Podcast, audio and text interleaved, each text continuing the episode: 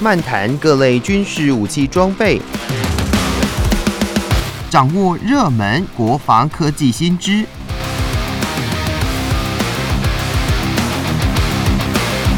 军武说早安，陪您一起领略国防知识力量。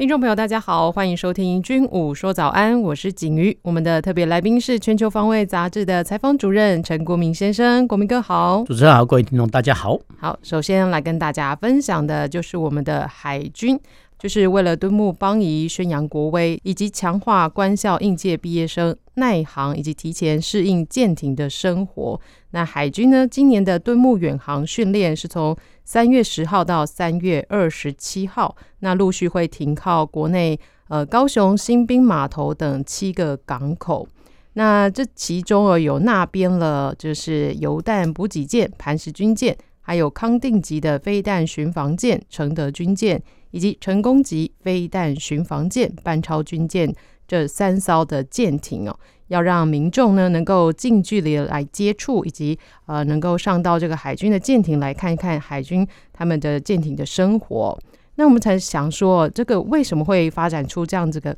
敦睦远航这样的一个训练模式呢？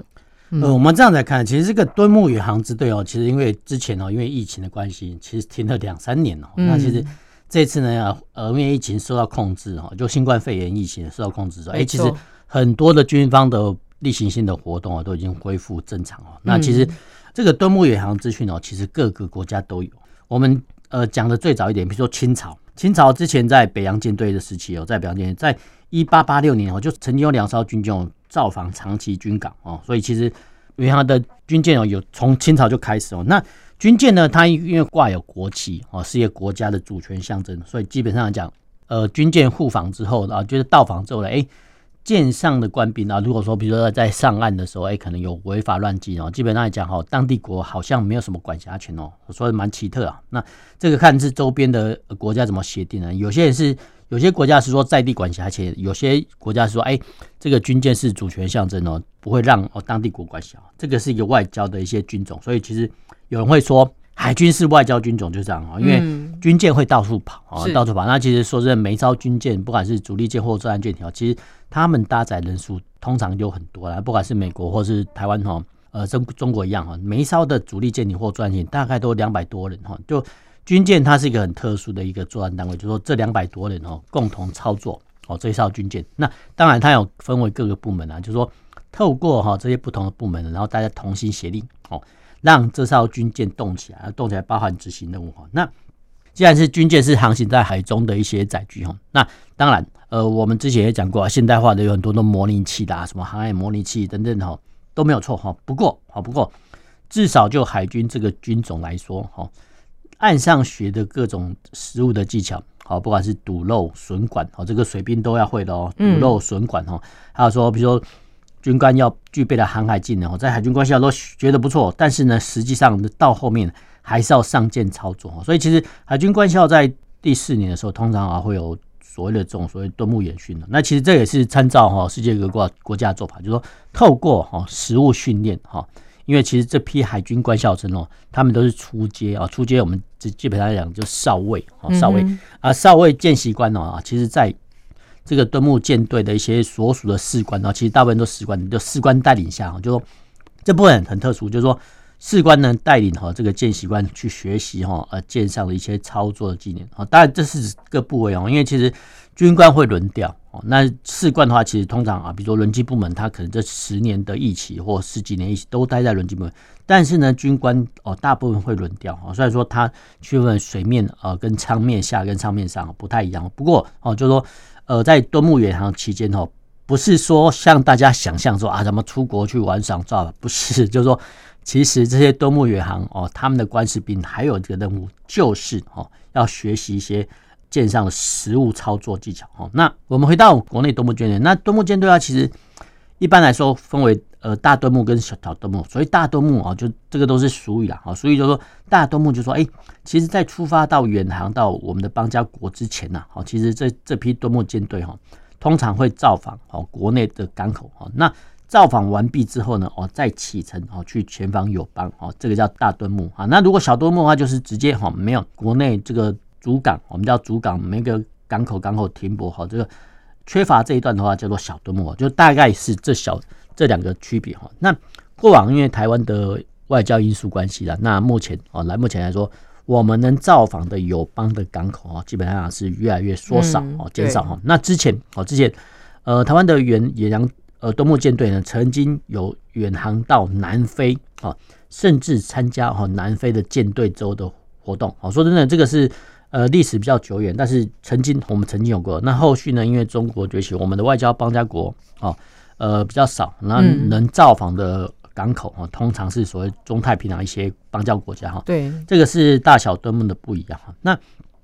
我们再回到说哈，就是说为什么要有这种敦睦的远航支队了哈？因为呃，一般呐，就一般的一些军事官的训练标准来说，哎，可能啊，比如说把他送送训之后，比如说呃战甲车哦，你把战甲车兵呃送训之后，哎，好像学成就可以驾驶哦，但是。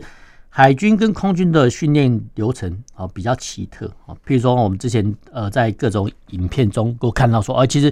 飞行员哦训练过程呢那么严苛哈，那一旦飞上天哈，跟你实际操作上不一样哈。那同样的海军舰艇的官士兵哦，他们上舰跟岸上的学习技巧那各不相同哈。那我们也是最基本的来看哈，呃人类呢是陆地的动物啊，它一一旦呃登到船舶，不管是甚至是大到那种航空母舰哦，嗯，都会哈有一些摇晃哈。那这些摇晃呢啊，其实就会呃人类哈，因为耳朵的关系啊，呃声觉关系哦，都会造成晕船哦，还有晕船。所以其实这些的晕船哦，其实有些有些官士兵会造成，有些不会哦。那现阶段来讲哦，为了要克服哦这个晕船，很多官士兵哦，他们会在耳后哦就有一个贴片哦，但是。按照实际来看哦，这些贴片哦，可能有效，可能没有效。但是因为他的职责哦，他的职业哦，就是海军军事官哦，在舰艇的海军军事官，所以他必须登舰服勤哦。那登舰服勤的话，如果是一个正常的身体的话，基本上都会有晕船的。那有些航海人说啊，我航行这么久了哦，那可能不会有晕船哦。那有些航海人哦，这边是航海人的泛指啊，商船船员或者渔船专用。他们就开玩笑说啊，我在海上呢很会开船哦，但是我一到陆地上，我开车我就不会开车哦，所以其实 这个环境就不太一样。所以其实这也点出说啊，其实舰上海军舰艇或其他一般船舶的操作环境，跟陆上我们习惯开车哦，那个是不一不一样的实际的环境哦。那对，因为大部分人呢很少我们有海事经验，所以其实我们只能说呃，透过别人诉说说哦，原来晕船。可能是没有办法被克服了哈，但是可以抑制啊，就是说抑制人类的一些感觉跟知觉哦，让这些晕船的不适症哦稍微暂缓，然后稍微暂缓之后呢，哦，其实这些官士兵才能去执勤哦。这个光是晕船哦就可以讲这么多。那我们再回到敦睦舰队，那敦睦舰队一般来说，呃，基本上是有两艘哦这个作战舰艇，然后还有一艘哈做油弹补给舰哈，或者说呃一般的呃以后啦也有可能是比如玉山军舰哦当做哈这个。主战的舰艇，然后就主旗舰哈。那这个旗舰来讲哈，呃，不是用所谓的作战能力来分哦，是用它的吨位数来分哦。因为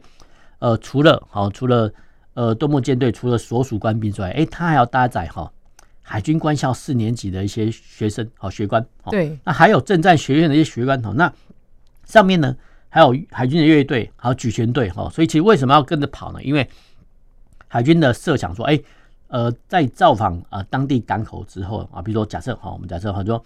敦睦舰队啊，今年造访帛琉，哎，靠港之后呢，哎，其实呢，通常哦就会举行啊，比如说在当地哈举行呃简单的教阅式，简单的教阅式就是说舰艇干兵哦排排站哦，穿得很漂亮的制服啊，然后供哦当地的元首检阅哈，这是第一段。那第二段的话，通常哈会有呃阅仪队的进场。那当然，因为我们国家哈呃海军哦，尤其海军哦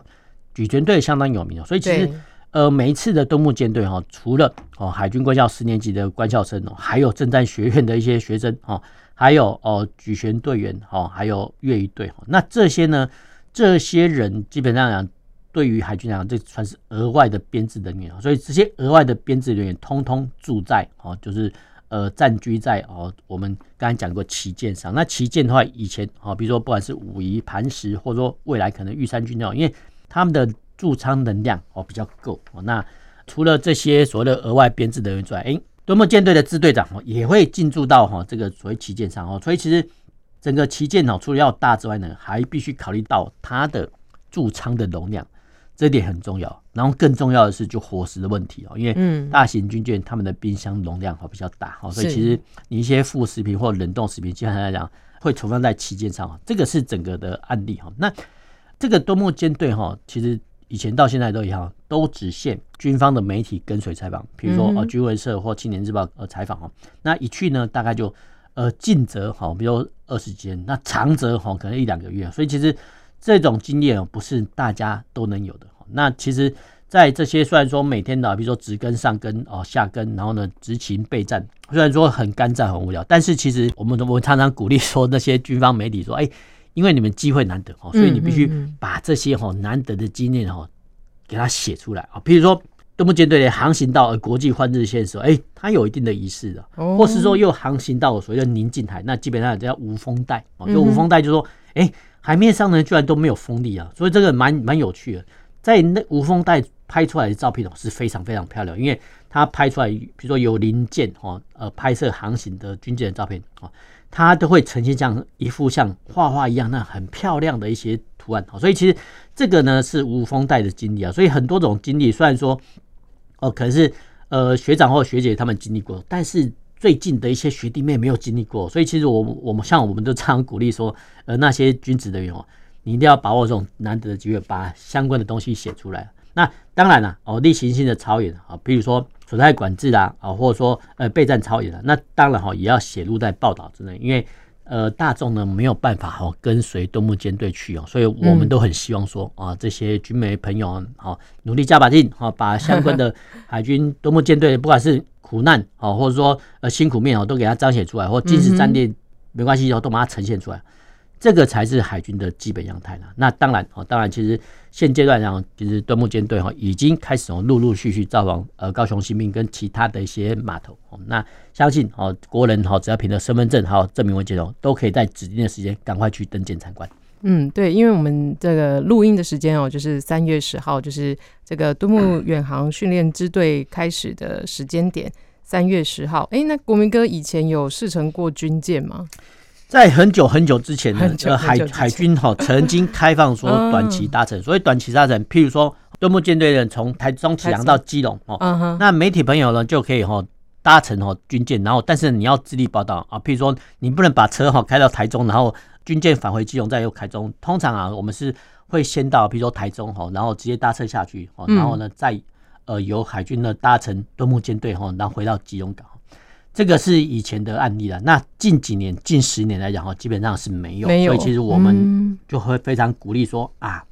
这些军方媒体的朋友要把握这种机会，因为这些媒体朋友基本上是没有机会是跟拍的。那那一次短程会晕船吗？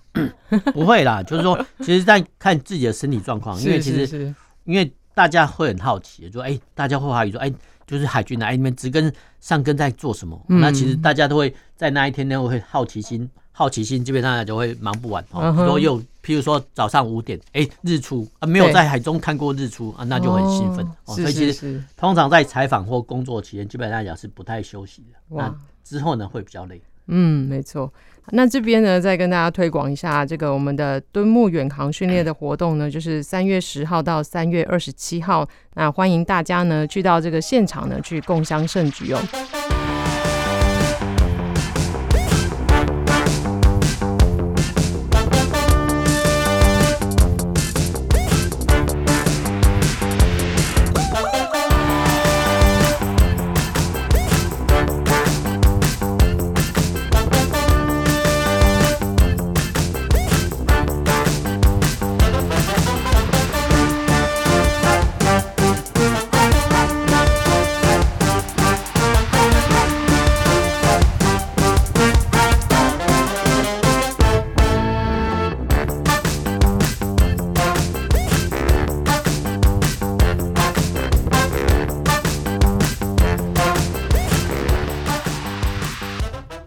回到军武说早安，继续要跟大家分享的就是海军幺五幺舰队呢，原本安排哦，就是三月七号跟八号要在桃园竹围渔港要进行两栖登陆试航的训练，那也有规划，就是战术侦搜大队的瑞渊无人机也要参演哦。但是后来呢，因故取消了。不过也看到，就是海军的中和军舰在三月八号的上午，仍然是出现在竹围的外海。那这个竹围地区呢，也是被列为哦，中共犯台可能进行的两栖登陆的十四处的红色沙滩之一。那这红色沙滩呢，就包括有南京山、北京山、翡翠湾、福隆、头城、壮围、宜兰、罗东、林口，还有桃园的芦竹，以及嘉义的布袋、台南林园以及嘉鹿塘这十四个地方哦。那这十四个地方呢，我们说到就是另外呢，陆军哦，在今年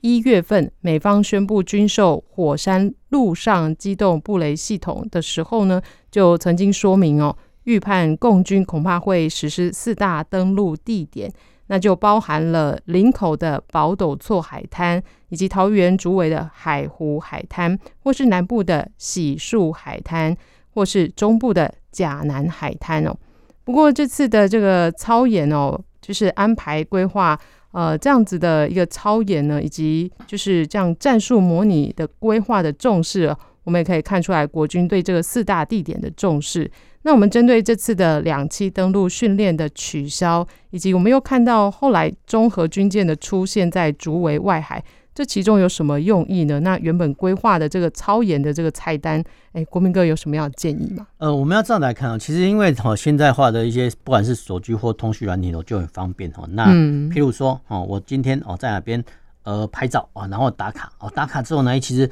台湾本岛哈要串联一些好朋友，就可以大概知道说哦，军方的动态哦，这个并不是刺探军机啊，因为这个是民主国家的常态的。嗯，譬如说哈，我们刚才讲过哈，就三月八号，哎，在呃竹围这个渔港哈，那综合军舰出来之后呢，哎，居然哈一大堆呢，不是媒体朋友，一大堆的朋友呢，居然就围上去看哦，这些民众是什么？路过的游客哦，跟早就在天亮前就已经守在旁边的钓客哦，他们哦就。纷纷哦围观哦，就直接呃在那个我们叫木栈道哈，木栈道旁边哦，就直接拍摄哈，这个叫军舰哈，然后大家呢一一上传哦。那拍照打卡上传，那其实当然媒体就知道。那其实当天呢，呃，其实只有两家哈媒体在跟拍哦。那其实后续呢，哦，我们也发现说，哎，其实，在基隆啊，也有一艘哈登陆舰哦在那边停泊，所以其实。林林总总的加起来哈，我们要跟呃听众朋友说啊，其实现代化的资讯哦，相当的方便哦。那只要你哦稍微用心一下，其实大概哈都可以知道说哦，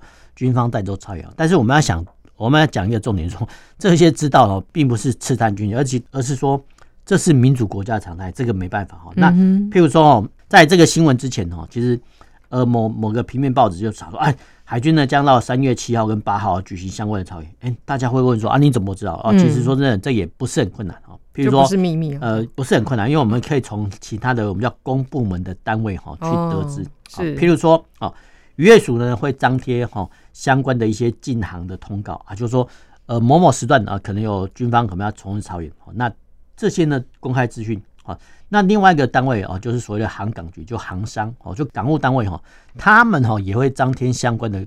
告示。啊，因为譬如说哈，三月初的时候，有两艘哈大游轮哦要进入基隆港，那相关的一些海军的一些舰艇哦，他们也会呃做一些通报。那我们也可以从哈这边哈去得知说哦，当时候呢哦可能有超远哈，那。还有一个方式，就渔业电台。渔业电台就是呢，其实你只要转到那边的话，哎，其实看到，哎，是他会，他都会提前公布说啊，什么时候呢？哦，什么海军会演习啊，请渔船避让。对，这些说真的都不难哈。那另外一个呃公开资讯，就所谓的射击通报哦，射击通报就哎呃什么某某国军哦，某某单位要在什么时候呢会举行在那个海域空域举行演习哦，请机舰避让。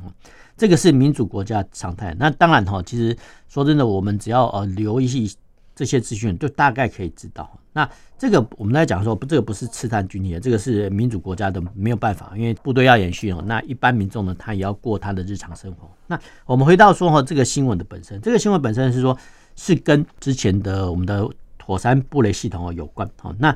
火山布雷系统的话，其实当时我就有人说，哎。陆军需要地雷吗？好像是需要哈。那地雷就是说，它需要做攻防演练。那第二个就是说，哎，那这个地雷要布在哪里哦？那当然，其实这个陆军参谋长哦，有在一月初哈有做过相关的说明哦。当时候呢，那个新呃记者会也把哈这四处的红色沙滩公布哦，所以大家才知道说哦，原来宝斗厝哈这个地方呢是共军可能登陆了十四处的红色沙滩之一。但是呢，其实宝斗厝呢哦，可能各位比较没有印象，那在大概十五年前，海军陆战队就在那边举行过登陆演习啊，所以其实。这些呢相关的新闻哦，你只要去整理资料，就可以大概知道说，哦，原来海军陆战队呢不是没有练，是他们早就练过了。那个时候呢，呃，两栖登陆的载具还是 LVP 七哦，这种比较旧型的两栖登陆车哦。那现在 LVP 哈已经退役了哈。那我们要这样说啊，其实很多的资讯哈，只要你透过历史上的整理哈，就可以知道哦，原来。这些沙滩呢都不是秘密哈，那基本上你只要哈整理一下呢，就大概知道。那 我们回到说哈这个登陆的议题，那陆军呢啊要布雷哈，那只是呃反击哈对方登陆的一种手段哈。那当然哈，我们都知道说啊，共军可能在哈这个红色沙滩登陆哈。那平常时候呢啊，谁来当坏人呢？所以当坏人就是当我们讲白一点，就像假想敌哈。对，假想敌的坏人部队，当然由陆战队哈来担当哈，就是说由陆战队和模拟哈一次或两次的士兵登陆演练，然后让哦这个防卫军啊防卫军呃可能是陆航单位，或说当地的机步旅或或中嘉旅来做反击哦，就说你要先有攻防演练哦，因为你总不能哈在纸上兵推哈这样做满足，你一定要做哈这种实兵演练哈。才能真正好达成你的战术需求。那这个模拟两栖登陆作战的坏人或假想敌哦，当然是由我们陆战队哈来担任哈。那呃，陆战队我们要来说哈，就两栖登陆作战哈是人类军事作战中最麻烦的哈，因为它牵扯到哈，比如说我们刚才讲过了哈，义乌舰队哈，它下面哈呃中品综合军舰哈，但是呢，偶尔呢，我们也会看到说，哎，好像有战车登陆舰一些来登陆。然后呢，旁呃这些登陆本身，它旁两栖作战本身，哎旁边哈又有所谓的主战舰艇哦来做侧卫哦。那这些主战舰艇呢，可能又分属不同的舰队哈。光是舰队哦就这么麻烦。那当然哦，陆战队登陆上岸的哈，可能哦就是现在改成叫陆指部啦。那以前我们叫陆战队司令部哈。那这些陆指部所属单位啊，下面又很多。那后续呢，我们可以看到说，哦，原来三月八号那一天哦，有媒体拍到说，哦。在沙滩上呢，有呃陆战队的官兵哦，在操作无线电视长，然后还有无线电通联，哈，还有架设那个红色布条。红色布条不是说呃一个号志，不是啊，还有其实它后续牵涉到所谓的导航标志到导标哦，这个导标的作业哈，你要先布置哈。那其实相关的作业呢，其实很复杂。那其实我们在看哦，就海军自己本身的官网哦，我们可以看到说哦。其实呢，陆战队哈有一个好叫所谓战斗支援大队哦。那战斗支援大队呢，下面又下辖哦，就滩勤跟岸勤中队哦。所以其实我们可以从哈这些陆陆续续的资讯呃看到说哦，原来三月八号所属的陆战队官兵、滩勤跟岸勤的官兵哦，在路上实际做架设这些导标的工作。那其实还有很多东西哈，我们是没有看到的哈。比如说，我们都以为说啊这个。两栖登陆作战呢，只要把你登陆舰靠上来，然后呢，把兵或战车放下去就好。其实并不尽然哈，因为其实呃每一处的沙滩不太一样哦，每一处的沙滩的质地还有坡度都不太一样。所以坡度的话，可能啊，比如说呃海岸的坡度太陡的话，其实会影响到登陆的进程。甚至呢，大家都是所谓的陆上动物，对我们对水文比较不甚了解。那有些滩难的地方哦。你在表面上看起来是一片平台，好，但是可能到了前面一百公尺或三百公尺的地方啊，居然那边会形成一个沙洲或是沙坝，哈，那这些的地理条件形成，当然每处滩难都不太一样，所以其实事前相关的海军的所属的单位哈，已经做过相关的调查。那我们在讲过，就是说登陆作战呢，最重要的就是所谓的坡度，因为你坡度还有质地哈，这些都会影响到登陆部队的进展进程。这个是非常重要，所以其实我们不能只是说看到说哦，呃，这些陆战队的案情队员在测试无线电，或者说安排导标就好，其实并不尽然，因为相关的还有牵涉很多的单位哈，要做质地的调查、水文的调查。那之后呢，哈，我们可能哈在可能在未来的操作中哦，看到说，哎，可能哦陆战队旁边哦，在旁边的咔咔角，哎，真的有这个无人机小组起飞哦。那个无人机操作小组哦，也是好呃登陆作战的一环。那我们呃也可以透过哈这个新闻啊看到说哦，原来在公开个场合啊，比如说竹围哈这个渔港啊，基本上讲是它不是军事管制区哈。那在这种开放的滩岸或渔港做操演的时候呢，哦，其实我不妨啊不妨啊，大家哈可以尽情的拍照哦，你可以。呃，用很多长镜头拍照，甚至录影都没有关系，好，但是呢，就不要去干扰，好，就是部队官士兵的正常操作。那这些的正常操作呢，包含哦他的行进动线。所谓行进动线，譬如说我们之前哦在加入堂啊看登陆操演时候呢，哎，就有民众哦就直接排排坐在那个加入堂谈谈啊，没想到他坐的地方啊，刚好是陆战队模一五的行进路线，好，所以。当陆战队的官兵冲上来的时候，嗯、他们已经习惯说：“哎、欸，怎么会？他们会不习惯说：哎、欸，怎么前面会有民众？所以他们也会闪避啊。所以其实一般来说了，我们比较有一些概念，都会尽量闪得远一点，然后用好这个长镜头取景就好了。然后让官士兵呢实际去操作，因为现代化的官士兵哦，他们在场地取得用地啊。还有环境植被的保护上呢，都比较讲究啊。那比较讲究的话，其实会限缩哈他们的一些操作的空间哈。那好不容易有有实兵操作的机会，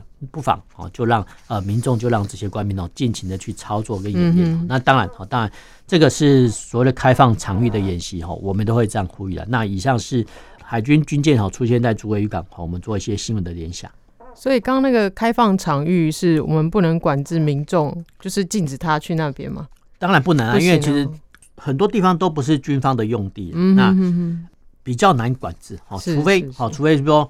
海军呃登陆操演在左营军港内举行，那如果民众在闯进去拍照，那当然就是绝对是犯法，那绝对是犯法哈。这个没办法讲。那我们刚才说的那十四处滩岸，对，基本上都是公开场域。没错。那其实。我们再补充一点，那其实我们可以在呃外国一些军队演习中看到说，哎，原来这些滩岸的话，哎，居然还就他们的海军队举行登陆演习，哎，旁边的，呃，居然还有泳客哈，穿着比基尼那面在那继续游泳。我说这种画面非常的违和，但是其实这个才是正确的，因为你的油气的沙滩呢，也是呃敌军可能登陆的沙滩，那为了攻防演练，当然要让这些。海军的所属单位去那边实兵实操哦，虽然说没有实弹哦，对，这实兵实操对战力的提升是有帮助的。嗯，没错。好的，那我们今天军武说早安就跟大家分享到这里，谢谢国民哥。那我们下周再见喽，拜拜。拜拜。